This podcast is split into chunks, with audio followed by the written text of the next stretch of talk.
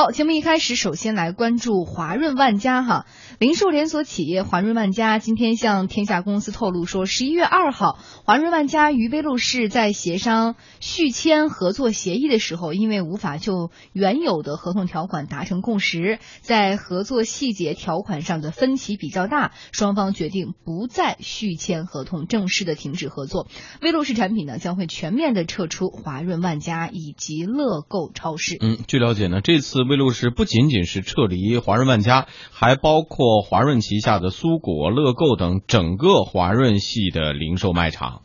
上海上亿咨询公司总经理胡春才认为，双方之所以决裂，是因为华润万家店大欺客。他这个很简单啊，店大欺客嘛，他自己有这样一个优势了，他就很想把这个优势再做的再更大一点。原来我问你要十五个点，我可能我就要想问你再多要十七个点。但作为供应商那一方，他可能觉得十五个点是我能承受的极限了，因为你要十七个点，可能其他的也会盯着我要十七个点，我可能最后我就放弃了。从供应商啊这样一个角度来说，他会有一个临界点的，就是你超过他一个临界点了，他就很难再接受了。有日化行业的人士表示说，大卖场所要的进场费、陈列费等费用加起来占到了洗衣液售价的百分之三十到百分之三十五，而这呢还不包括洗护类企业要交的各种各样的税费。另外，账期太长也是威露士决定和华润分手的重要原因。按照华润的规定呢，日化类的账期是两个月，但是拖延常有的事儿，少则半年，多则一年以上。嗯，其实威露士也并不是。第一家公开与大卖场叫板的日化品牌，今年六月份的时候，知名的洗衣液品牌蓝月亮与大润发和欧尚两家连锁超市发生了冲突，蓝月亮的产品在这两家超市的门店全线下架。我们的节目当中也曾经介绍过。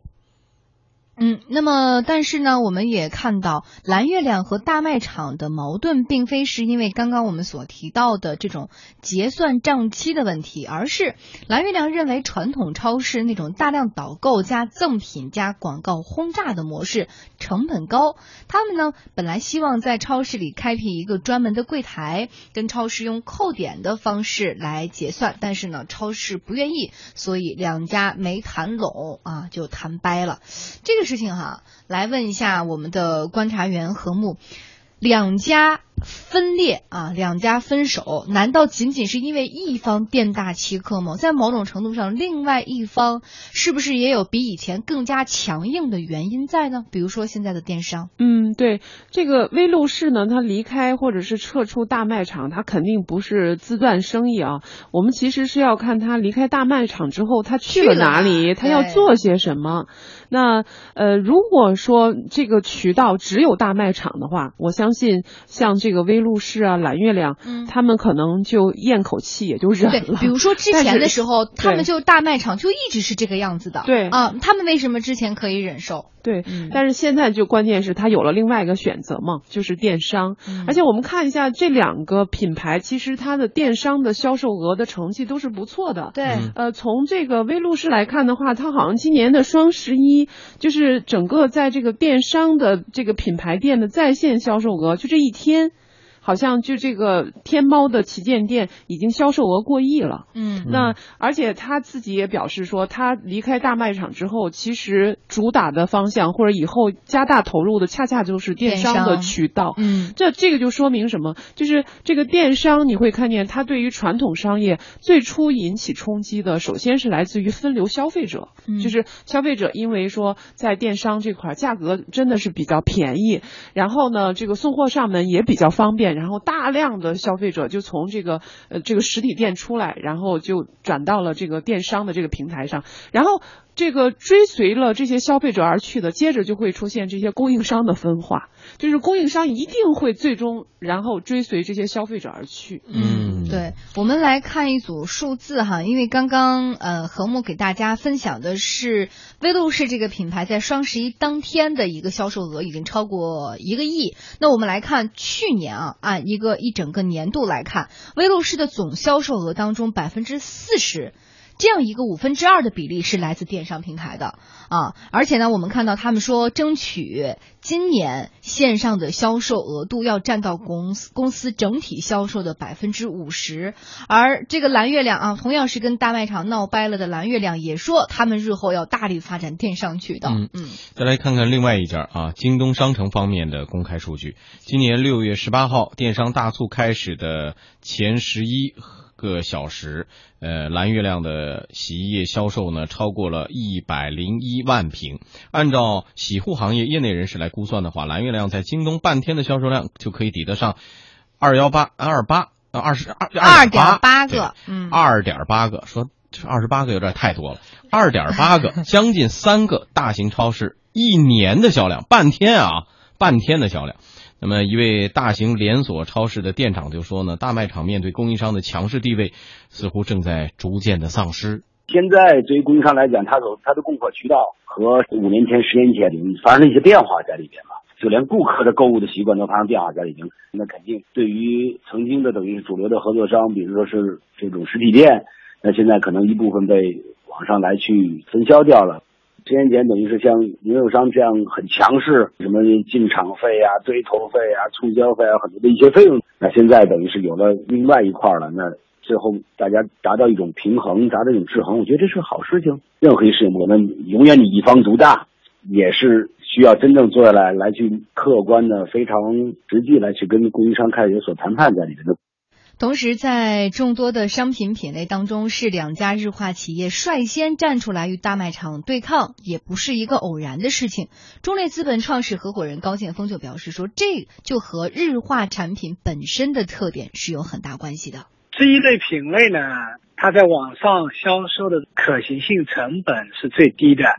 那服装因为要注重一个体验。鞋子什么的，并不能够全部都是在线上解决掉，因为有些要试穿什么的，需要借助很多 O to O，还是需要有些门店的。那食品类的，特别是生鲜食品，那么因为注重一个物流保鲜，那可能也不能完全在网上解决。那唯独的这些日化产品，一些洗护类的大众日化，你可能一些高端化妆品的话，可能在网上因为有假货啊，那么像这种几十块钱的，呃，什么洗衣粉啊，这个洗手液啦这一类的东西，那基本上就是标准化的，所以它的这种线上的可操作性非常非常强。这种它是最容易从这种所谓的大的实体店里面测出来的。嗯，刚刚我们讲讲到两方的分手呢，提到了另外一方，就是这些日化品牌之所以敢现在呃选择出走，那是因为他们有下家，有了更好的电商为他们来分销渠道。但是我们刚刚在这个整个的呃节目当中，明显感觉到有一个说辞，说的是店大欺客，说传统的这个超市是店大欺客。但是就我而言，我个人觉得他们不是。不再像是以前一样那么强势了。为什么？因为我们也知道最近几年这些大卖场的日子确实不好过，尤其是随着这种房价的高起啊，他们的这个租金的成本以及人力的成本等等等等，其实他们的日子才是最不好过的。为什么他们现在跟这些品牌商要不停的去要要要这个提高这个价格？跟这些品牌商去要。没办法了。其实这个这个新闻背后显示的是这些传统大卖家的他们的悲惨之处。悲惨之处，加引号的悲惨之处。日子不好过了。现在从我们的生活，如果回顾一下，其实我真的发现，我去大卖场的次数和时间真的是越来越少。就是，我是如果是这个集中采购的话，基本上就是网上的超市就解决了，就是一站式的所有的东西，然后拎到了购物车里的，然后一结算，然后就等着这个上门快递。因为如果你的价格超过了一定的数额的话，基本上我每次都要超过那个数额，就争取是他要免费送上送货上门的，然后。对，这是一块儿，然后另外一个呢，就是。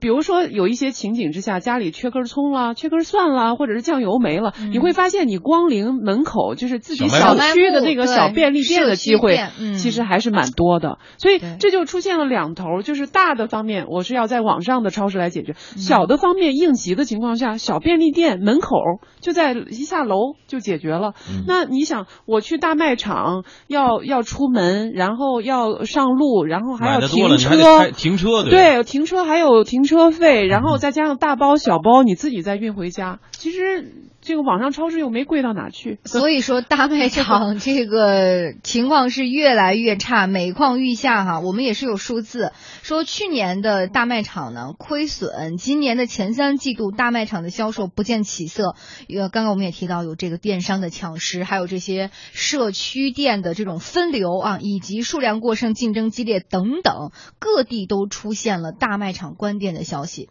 嗯，在这种情况之下呢，我们熟知的，比如说沃尔玛呀、家乐福啊、大润发等等哈，都在努力探索新的业态。上海上亿总经理胡春才就说了，零售业向互联网转型几乎是必然的。像供应商收通道费用啊，这种模式是家乐福带来的。那这种模式其实目前在很多的这些企业已经慢慢的被抛弃了。越来越多的，你像电商为什么成功？他就没有后面的这些通道的，他就直接你前端的这个价格给我给到底，那我就赚取差价，而且也没有退货啊这一说的。所以这些呢，就是回归到了零售的本质啊，对于供应商也好，对于零售商也好，或者双方更为有利。我觉得将来零售业肯定还是要往这个方向去发展。嗯，中列资本创始合伙人高建峰表示说，商超大卖场未来将会向三个方向进行转型。第一个呢是肯定是触网、互联网化，对吧？那现在包括其实大润发也好，家家乐福也好，也是在做这方面的努力的。第二个尽可能的原有那种很大的那种大卖场的模式，其实是也有问题的。那么可能现在更加注重社区化，更加注重对居民的周边的一些辐射和服务。那原有那种需要坐很长时间的车，然后拿东西过来又很不方便的这种超大型的卖场，其实是越来越会受到冲击。第三个是在一些商品方面的一些转型。那么你不同的卖场在商品组合方面应该要有一些这个特色的。你如果是千篇一律的跟网上一模一样的一些东西，那么其实是你这个可替代性就会很强。那么没有必要说一定要去超市买。嗯，刚刚专家也是提出了几个未来的方向，不知道何木是否同意，或者有没有一些新的补充？呃，应该说这个就是大卖场的这种业态肯定会要有所改变的啊。但是呃，我们并不是说大卖场以后在我们的生活当中就会完全的消失，因为嗯，就像刚才所说的，你发现有一些商品它还是需要体验的，它在网上的购买其实还是有一点问题，比如说鞋子嘛，它不是一个简单的。标准的尺码就解决了你的所有的需求的这个所有的需求的问题是吧？那这这个是一个一种呃商品，还有一个呢，就是你发现其实有一些上了年纪的老年的消费者，他们仍然不太习惯上网，所以他们仍然要去这些地方来去购物。所以基于这些因素呢，大卖场仍然是存在的。而且我们现在看到大卖场确实也在做一些改变，比如说呃这个我们附近的大卖场，哎，你去了之后你会发现它有一个外送部，嗯啊这。是你在这儿订完货之后，大概哎，他可以帮助你送货，然后甚至是说，呃，有一些大卖场还开办了自己的网站，就是这个也是一个电商的网站，是自己的网站，对。然后呢，你可以在这上面点击以后，呃，然后购买，呃，就像这个天猫的超市等等是这样一样的。但我觉得，呃，以后的发展的这个方向，应该说这个超市和这种 O to O 相互，嗯，就是。未来的发展的一个有前途的方向，应该是还是能够结合起来的，并行或者说融合。嗯嗯，好，我们也期待着这些变化在未来我们的生活当中，给我们的居民的生活哈带来更多的好处。好，这一时段是为您直播的天下公司广告之后马上回来。